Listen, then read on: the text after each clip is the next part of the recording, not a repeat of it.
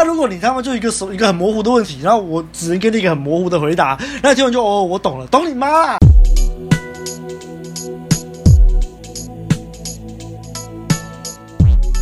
嘿呦，大家好，大家好，大家好，好，呃，欢迎大家收听今天的。呃，严格来说，我还不知道这算把妹向导还是人生向导啊，反正上架的时候我们就会搞清楚了。那这集是在讲问问题嘛？其实我连标题都还没想好啦，反正就叫他问问题。那哎，大家看到这个标题，会想说：哎，之前白马跟阿汉不就有录过一起问问题相关的这个了吗？嗯、对，如果你有这么想的话，那谢谢你，就是我们的忠实听众、嗯、啊。如果你没有这么想的话，也没有关系啊，你可以两集都听。为什么呢？因为之前白马跟阿汉录的那一集啊，主要是在讲说，你不要去问一些你自己根本就还没遇到过的问题，因为你那样子是问爽了，没有意义。哎，那我们这集有什么不一样呢？这集是要告诉你啊。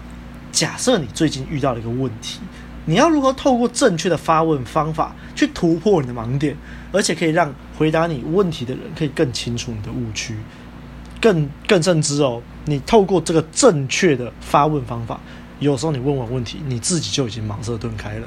到底是怎么这么神奇呢？那我们在开始之前，就不要忘了按赞、订阅、分享给身边所有的朋友，追踪我们的 IG 以及订阅我们的电子报，还有最重要的，欢迎透过 First Story 抖内给我们陪我们熬夜录音。好。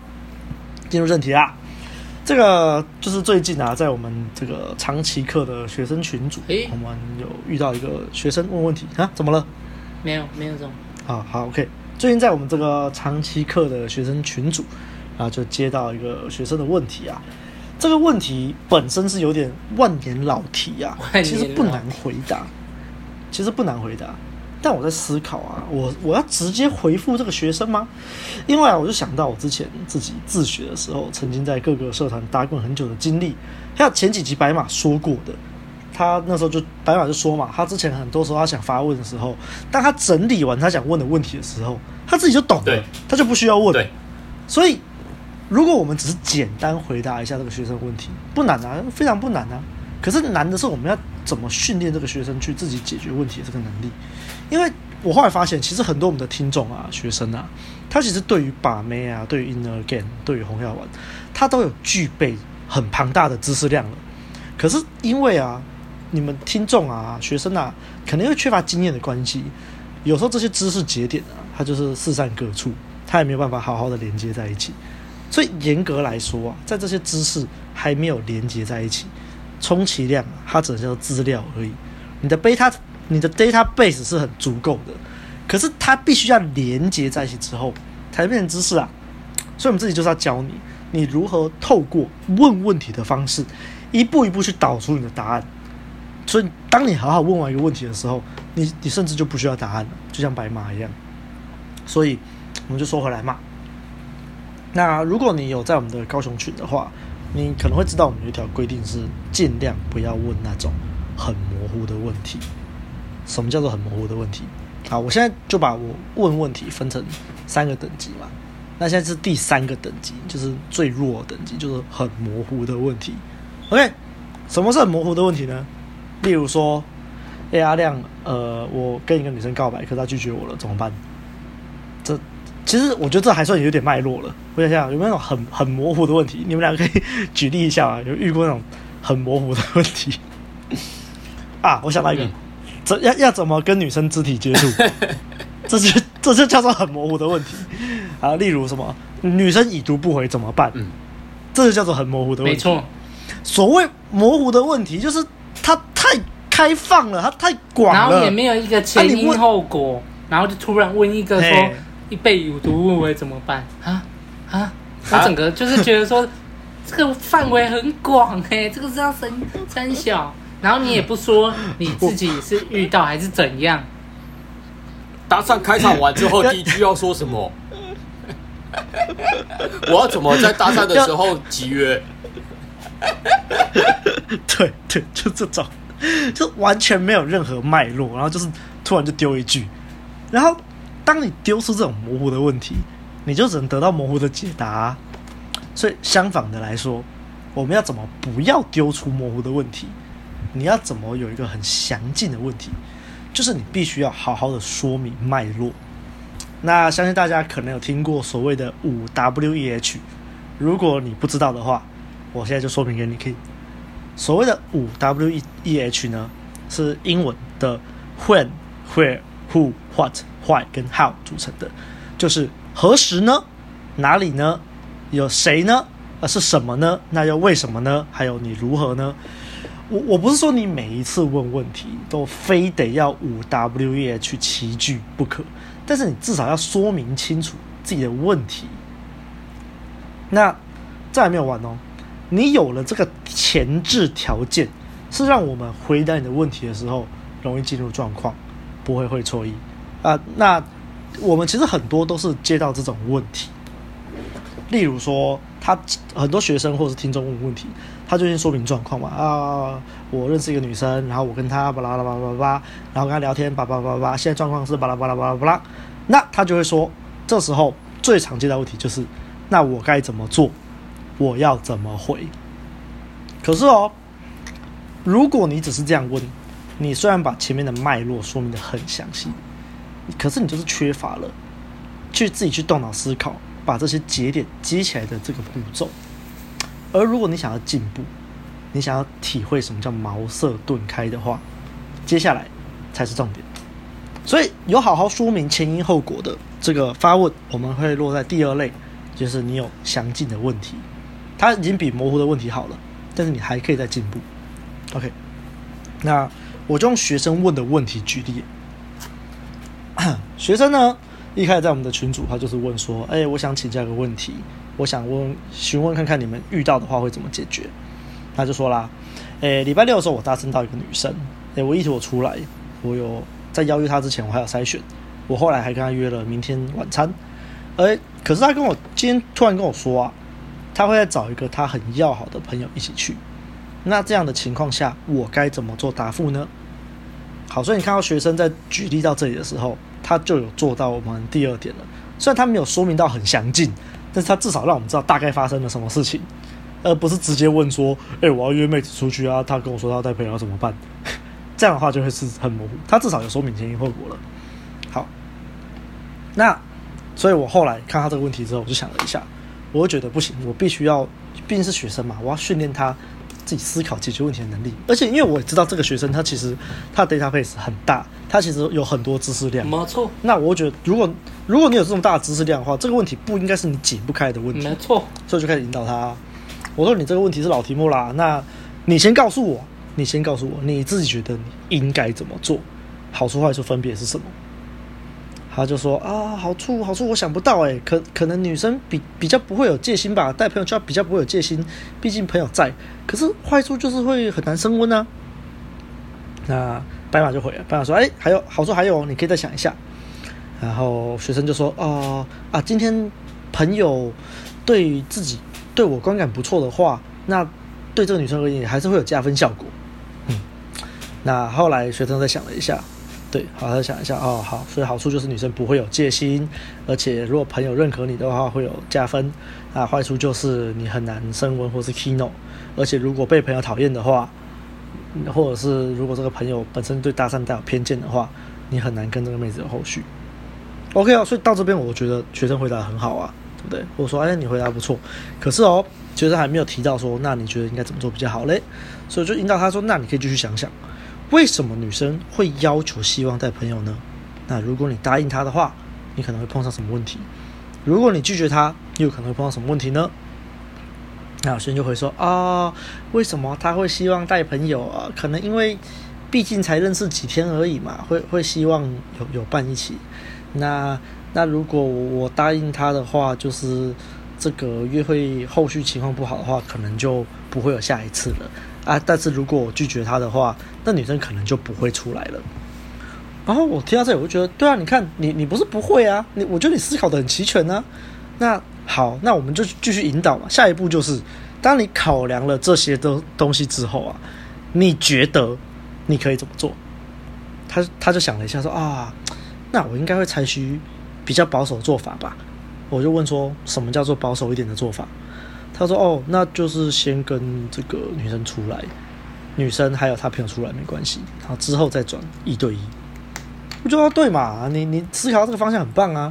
我说，然后我就补充啊，我说基本上啊，我觉得对方这个女生会有这个疑虑，要么就是这个女生可能比较害羞，要么就是你当初在搭讪她的时候熟悉感没有做足，所以才想代办。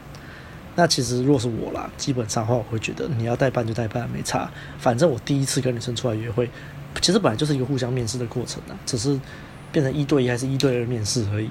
嗯，那其实你你只要有吸到，你后面要再出来不难啊。当然，我就要看前提啊。如果你今天是要做一个快速筛选、快速约会的过程的话，那你你就可以把这妹子筛掉，反正你就你又不缺。例如说，我今天是在一个陌生的城市待两天一夜好了，然后他妈的这我。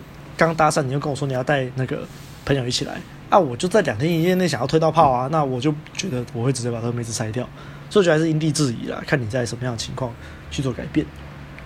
好，那我们透过刚刚的例子啊，你就会发现我使用这种引导式的发问，让这个学生一步一步进入状况啊。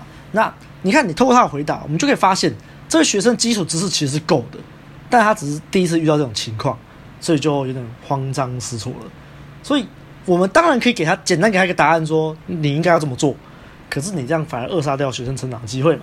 就像你，你是一题数学题嘛？你你在做数学题的时候，你在你可以套公式得到答案啊，你 OK 嘛？但是你不知道为什么我要套这个公式啊，所以只要题型一变，你就不会了。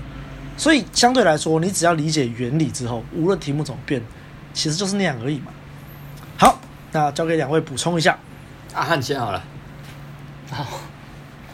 我我是觉得说啦，我对这个学生呢、啊，他就是之前我在带他的时候，他其实也是都会给我一些，我带他长期长期课嘛，他也是会丢给我一些很模糊的答案，就是像很笼统的答案，他就会说，哎呀，他就会说啊啊，那你去搭讪的时候，那你会怎么去引导，就是引导女生，然后跟着你的。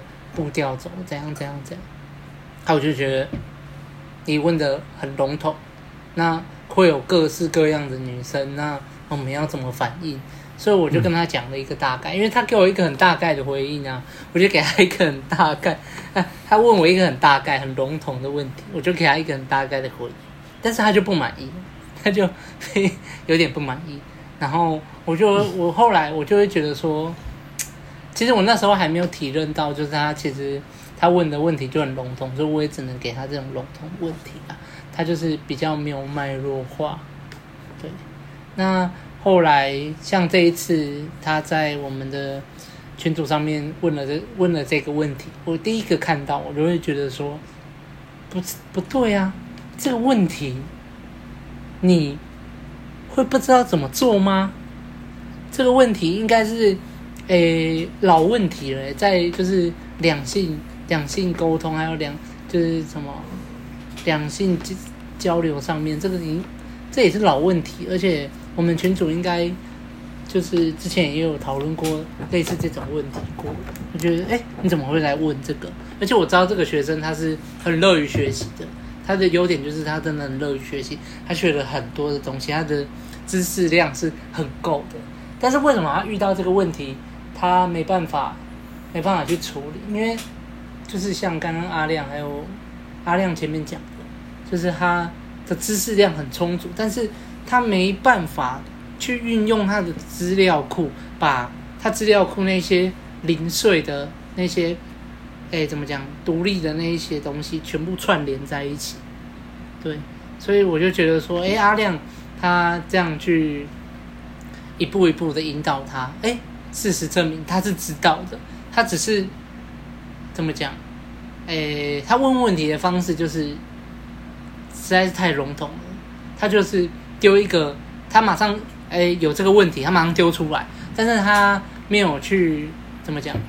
我觉得他没有事先的去想过了，没有去好好的思考一下，诶这个问题那会遭遇到什么样的困境还是怎样？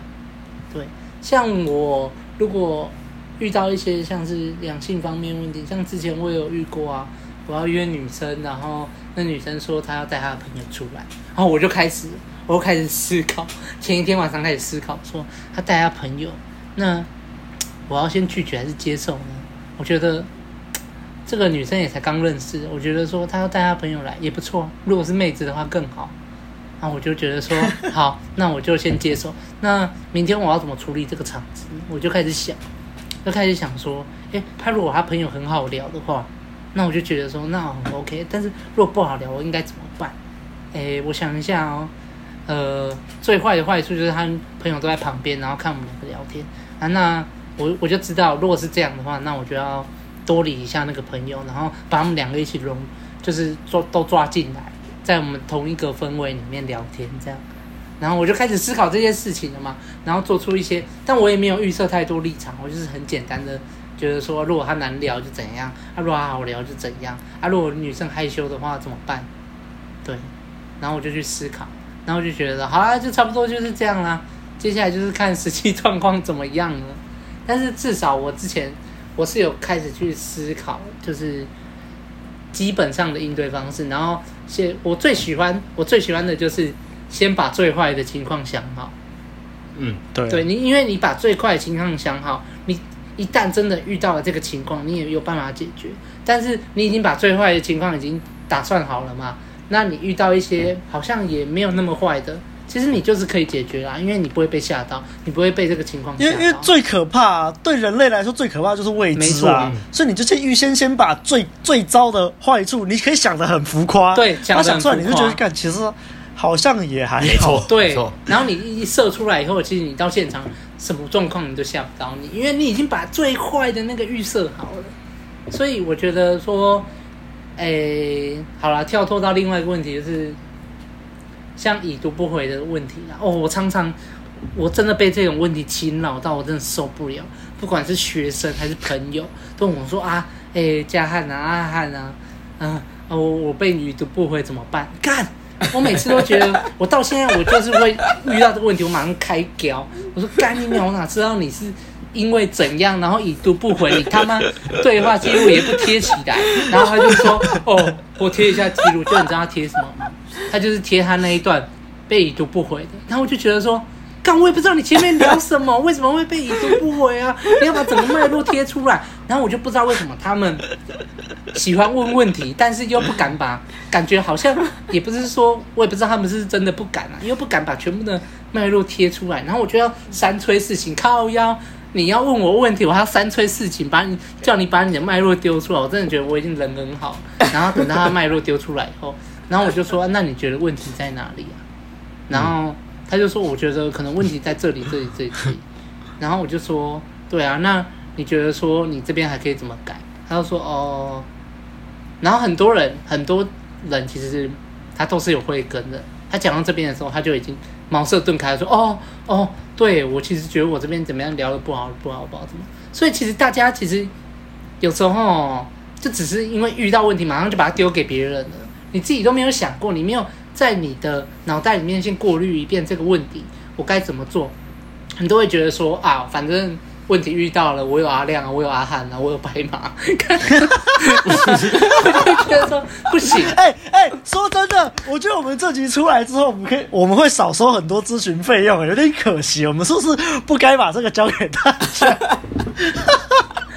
没有啦，我觉得说有慧根的，说不定他就不会来咨询，但是还是有那些没慧根的。对，啊、呃，而且我觉得，其实你你先说明好这些状况，或者是你先告诉我，你做到等级一最好的询问方式，你就是先把自己的想法都先讲出来嘛。但是确实你还是有可能有误区啊，所以你讲完之后你就问说，哎、欸，那阿汉你觉得我这样想是对的吗？哦、那可能阿汉听听就觉得说，哦，你你确实有个盲点在这里，你这样点出来，你才真的能进步啊。啊，如果你他妈就一个手一个很模糊的问题，然后我只能给你一个很模糊的回答，那听完就哦，我懂了，懂你妈啦。我就觉得说你你问我的问题，在我看来，你就是我这边这样上一秒我遇一遇到这个问题，哎、欸，刚才妹子怎么已读不回了？你马上即，你马上就是跳。跳过来开对话视窗，啊我被已读不回怎么办？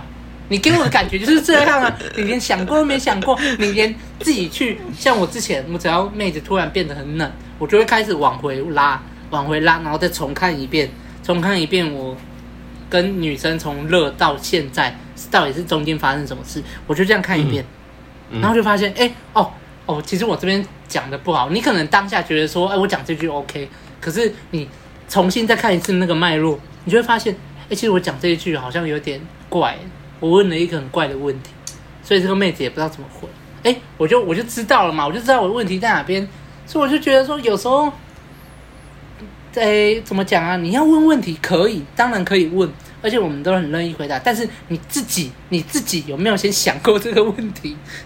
你有没有先想说，诶，我应该要怎么做？怎样怎样怎样？诶，你可以问我问题啊，问了，然后你说我，我觉得说啊，我应该就是怎样怎样怎样怎样，然后我是不是就是约先约他怎样怎样？你觉得我这样做好吗？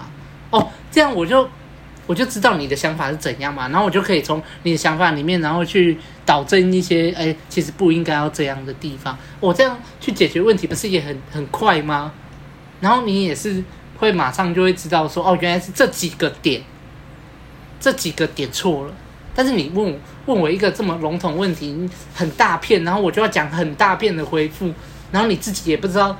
所以我纠结的那个点，你你自己卡的点是在哪里？因为你讲的是一个很面啊，嗯、一个全面的东西啊。干，讲的好好激动，凶悍都出来。对啊，啊，我我我想补充一下，我今天他妈就遇到一个新粉丝，就是问我这个问题。而且，啊、请问阿亮啊，那个告白后啊，对方觉得当比当朋友比较适合，呃，那还有招吗？他就想说你问这种模糊的问题，我就、欸、看到这个，我想把它封锁。对，我我会跟他说，呃，既然这个，我会觉得你一开始就不要告白比较好啦。但既然你都告白了，你就尽量先正常相处吧。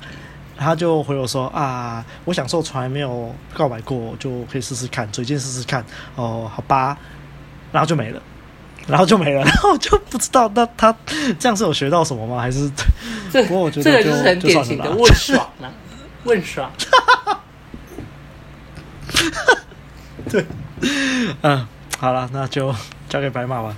嗯，其实我回他说，嗯，在想，你在想，就是应该有其他更好的好处的时候，其实我们就是在做一个动作啦，就是我们不是在教学生，呃，怎么吃鱼，而是教他们怎么去钓鱼。我们不是直接给他们呃现货的鱼去吃，而是教他们拥有钓鱼的正确的方法。那这个学生其实已经认识我们很久了，就是很久很久以前就已经上过我们的课了。我觉得我们不应该再这么直接的给他答案，所以我们相信他是知道的，他应该是知道怎么做。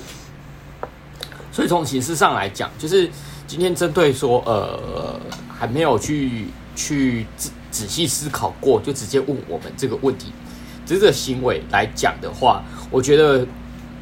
你又不是工作上要求效率，要赶快得到一个答案，所以直接跟人家问一个答案。我在工作上我会这样啊，我会觉得说，我知道我自己去寻求答案，我可以找得到。但是因为长官、主管在那边急，所以我直接伸手牌去问一个比较熟的人，直接拿到答案，然后去交出这个这个这个回复。我觉得如果你在职场上是这样，我觉得是可以的。可是今天你又不是在职场上，你你今天。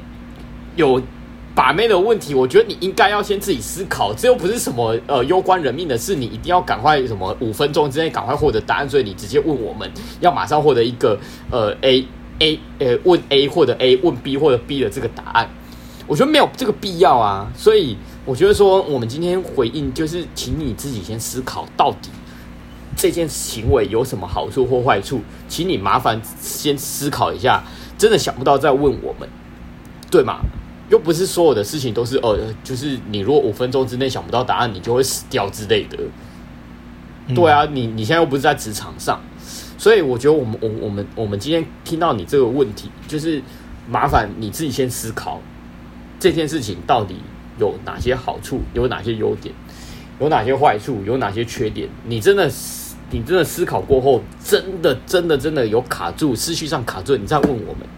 这样不是比较好吗？对你对你而言当然是比较好啊！你又不是你又不是我们的就是新鲜人学生，你已经是我们的老学生了。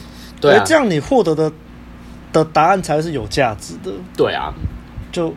你有自己先想过，你你这样才知道自己什么地方可能卡住，然后我们突然我们就是哎、欸，我们突破你的盲点，就是干干，原来我是卡在这里，这时候你就进步。是啊，可是你问一个笼统的问题，我们给你一个笼统的回答，就我我懂了，你你没有懂，你没有懂，你没有懂，你完全没有懂，然后你会觉得说，你会觉得说，他们他们也没有解决的问题啊，对，我就觉得说，干我你。问题不是在我吧？所以我所以我说嘛，就是干嘛要急着，就是直接跟我们要答案？对啊，为什么要这么急？而且那个是就是过几天的事，或者是说明天的事。那你现在还有时间去思考？对啊，你又不是说马上就要上战场。那、啊、就算你马上要上战场，我也觉得说，我我直接给你答案，那又能干嘛？干脆你，对啊，我都不要回答你，然后你就直接上战场，然后被炸一炸。你你还比较记得，就是你还比较你的身体还比较可以记得当下的那些状况。啊，如果我直接跟你讲一个答案，然后你去，那你也是觉得说，好像也没有用啊，对，因为你自己没有领悟到啊。我丢一个答案，你照着我答案做，你下次问题又来了，你又再来问了，对，这个就是一个很不健康的、很不健康的循环。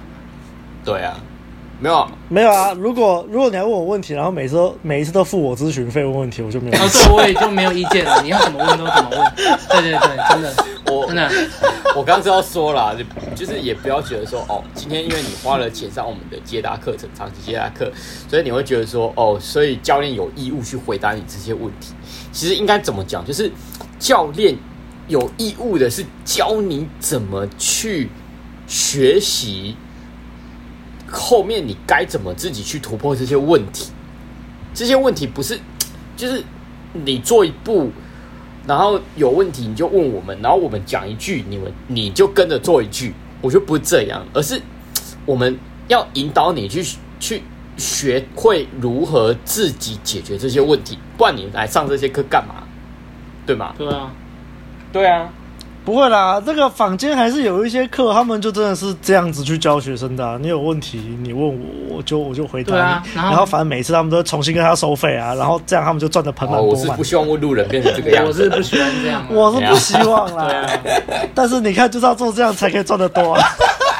好啊，你要还是我们改一下 教学方法。先教你怎么，先先教你，先教你怎么交到女朋友嘛，但是不教你维持长期关系嘛。啊，长期关系爆掉，教你怎么挽回嘛。啊，挽回失败，就教你怎么自我提升嘛。秋熙啊，你这你这 哇，这个把妹产业链一条龙，这就跟这就跟你看我们跟那个修车厂，然后故意不把别人的车子修好，然后故意就是零件没有弄好一样，要要人家继续再停。再就去你这个车厂去修一样。好啦，那难怪我们问路人赚不到钱嘛。我们就在 Podcast 就把所有的精华都给你了，忠实粉丝完全就不需要啊。对，啊，所以我们是不是要改变一下？好啦，好啦，嘴炮了，这就不符合我们的性格啊，没关系。好，接下来我要说的是，就是关于他的问题的的细节啊，就是我我们今天如果真的要探讨说，哦，我今天。接搭一个女生，然后她愿意跟我出来，只是说她突然跟我要，要跟我说要带其他的伴来陪同这件事情，我个人是认为说就视情况而决定啦。我我我举两个例子，我我第一个我一定会先争取说跟她单独约会，就是不管怎么样，我一定会先说好，我今天只是想认识你，如果你今天就是想要带朋友来的话。那我觉得可能就失去我约约你，然后跟你聊天的这个意义，就是我会传达出我这个这这个这个框架，我可能不会不会讲这么直接，但是我一定会让他知道说，我今天约你就是想认识你这个人，所以就是你不要给我搞什么其他的花招，就是我我就是想认识你这个人这样子，这是我的目的，那。呃，我之前第一个例子就是，呃，我之前在高一大的时候，搭讪认识了一个一个大一的学生。那他第一次跟我约会之前，他就真的是这样跟我讲。那我那个时候是怎么解决的？我我那个时候就是说，好，我可以理解，就是我们刚认识，所以你会怕，因为才刚认识一个礼拜，我们就要第一次约会。然后我就跟他说，那没关系，不然的话，如果你你朋友担心你可能会有危险之类的。那你朋友就可以先在我们附近，就我跟他是，我跟那个妹子是约午餐嘛，我就跟那个妹子说，那你可以请你朋友在我们附近吃午餐。那如果你真的觉得不舒服还是害怕的话，你就刚好可以去附近去找那个朋友。就这样啊，就是折中这个做法，结果女生就真的答应了，她会说好，那就单独跟我约，然后她会请她的朋友就在附近吃午餐，这样子。结果到了那个周末，就是我跟那个妹子约会的时候，那个女生就是拜托我谁？我当然约会的时候，我就是给女生舒服的感觉嘛。所以女生她当然就放下戒心了，然后就愿意跟我约，就是跟我继续去西子湾啊，还是哪里继续去逛。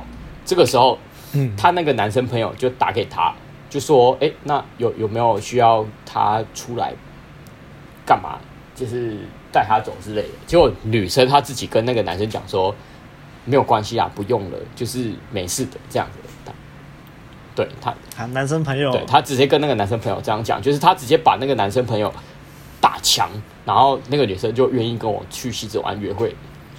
对，看来那个男生就是他的专属天使啊！对啊，是啊，对啊，就是这样啊。我这样讲，对啊，超难过的。讲、啊、真的，白骑士讲真的就是这样子啊。所以我后来有跟那个妹子就会发展亲密关系，可是那个男生没有啊。对，所以呃，我的意思是说，第一步我一定会先争取啦，我一定会先争取跟那个女生讲说，我我我真的是。想认识你这个人，所以我没有想要对你怎么样。但是因为呃道德压力，然后运用同理心去解决这个问题嘛，所以我折中，我就请他朋友，就是可以到他附近去吃个饭。那如果你今天真的认为不舒服的话，那你还可以就近去找你的朋友，那也没关系。我就是这样子解决啊。但是我其其实很有自信的是，拜托你跟我去吃饭之后，你根本就就是。会被我收服，你不会想要去找你那个朋友，好不好？所以事实上就真的是如此。嗯、后面他就直接把他的朋友给打发掉了，他朋友就会默默的回宿舍，然后然后那个妹子就跟我去，就约会了一整天，就是去西子湾看海，然后最后就接吻，然后后面有亲密，就是第二次、第三次约会就就就打炮之类的，对啊。好，然后第二个例子是就是，呃，女生她她就是。真的觉得道德压力很强啦，然后就是他就是想要找一个一一个一个朋友来，但是呃，我通常我就是会先做第一步嘛，第一步就是会刚像刚刚刚讲的，我就是会先争取有没有办法这样子。那如果说女生她这真的是诶诶、不行，好，她就是要找她朋友来，那没关系。